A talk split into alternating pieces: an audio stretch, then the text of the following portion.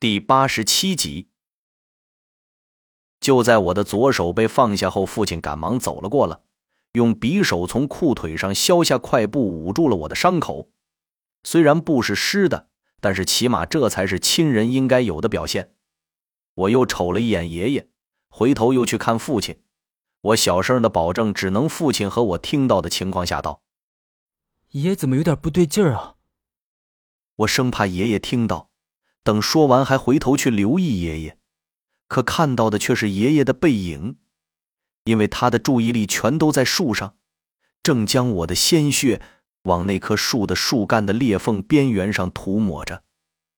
我忙又回头去听父亲的回答：“行了，别瞎想，先往下看，可能是你爷爷着急了。”父亲并不是说不相信我说的话，我猜他也在想这是怎么回事只是不想让我多想而已，毕竟那是他的父亲，我的爷爷，他也不可能轻易就去怀疑我们身边最近的人。我把流血少点的左手放下，轻轻答应了一声，和父亲一起去观察爷爷的动作了。说来也神奇，那树被抹过我的血以后，开始没什么动静，不过很快那树就有了变化，树干裂开的地方，先是像烤化的玻璃一样，快要往下滴了似的。刚才还坚硬无比的树干，此时竟然软了下去。树干和头顶仅存下来的几根树枝颤抖了两下后，便以那条裂缝为界，向两边软了下去，果冻一般，啪啪两声瘫在了地上。不过很快，那些东西就又有变硬的趋势了，跟水结冰的过程差不多。看我的这个震撼，如果不是亲眼看到。我还真不会相信世界上会有如此神奇的一幕，所有的一切都是自行完成的。但是这树太岁一画在地上，我们落脚的地方一下也就又减少了大半。我和父亲让这些东西隔在了这边，只留下爷爷和一个竖直摆放的玉棺在那边。这玉棺晶莹剔透，流光闪烁，上面雕刻的纹路毫无瑕疵，碧绿透亮。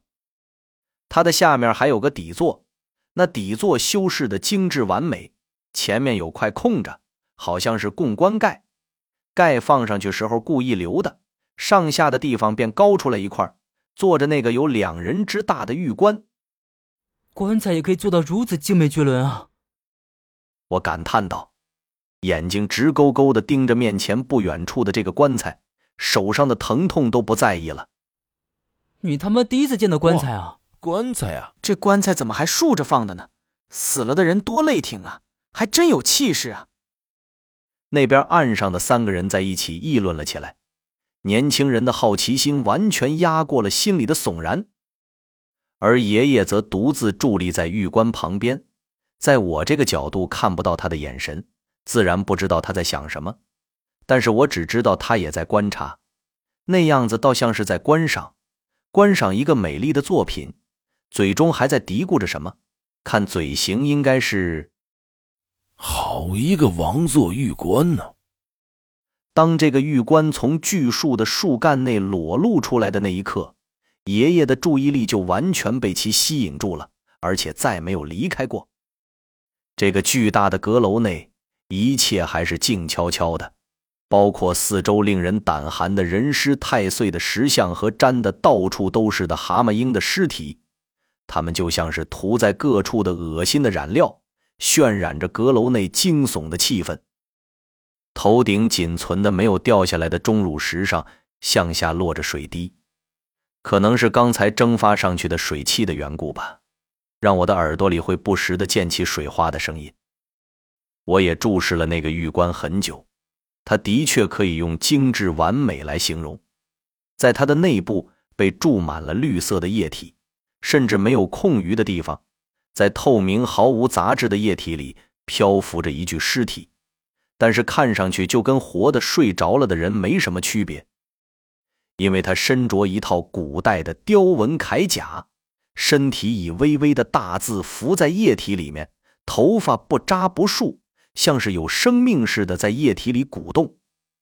按常理来说，这棺材绝对是密封的。那头发又怎么会自己飘动呢？不过，奇怪的还在后面。这具尸体仔细看下是个古代的男子。为什么说是仔细看呢？因为他长得奇美无比，脸上白的近乎透明，细长的下巴恰到好处，鼻梁高挺，最美的可算是那双丹凤眼。如果不仔细看，我还真以为他是个男的。不过这双眼睛却是睁着的。我为了看他的正面，特意向旁边移了移，探出身体去看。当看到他的眼眶里尽是眼白的时候，我啊的一声惊呼，赶忙退回了父亲身边。这也未免太不合乎常理了。如此的葬法，人死的时候竟然不让其瞑目，怎么说也说不过去呀。再说了，这么美的一个男子，眼球却是全白的，可以想象，如果他就长成这样，那也太浪费了。我心里升起一股莫名的感叹和惋惜。就他那面貌，放到现在，回头率也绝对是百分之百。觉得奇怪吗？这应该就是你们嘴上所说的麒麟古国的帝王了。爷爷伸手把手掌张开，放在离玉棺几寸远的地方晃了晃，像是在感觉着什么。但是我却看得不明白，脑袋却是嗡的一下，感觉自己好像中了圈套一样。您说什么？您怎么就敢断定这是麒麟古国的帝王呢？爷爷，上次那个墓你没去，来这个墓你不是来救我们的吗？也就是说，你根本不知道这边会有这样一个墓。那你又怎么敢这么确定的说呢？难道？我虽然有点恼怒，但是声音还是控制在一定的范围。剩下的话被爷爷伸出的手给打断了。他好像是示意我别说下去了，然后转头微笑着对我说道：“不好意思啊，大孙子，有些事情没有来得及告诉你。这个地方也是九爪龙图中的其中一只爪子的位置，这确实是我的错。”让你参加进来，却没有告诉你。本来想等你放假就告诉你的，谁想你却不知怎么回事闯到这儿来了。没办法，我只能是顺水推舟，在救了你的情况下，顺便把这个墓给查了。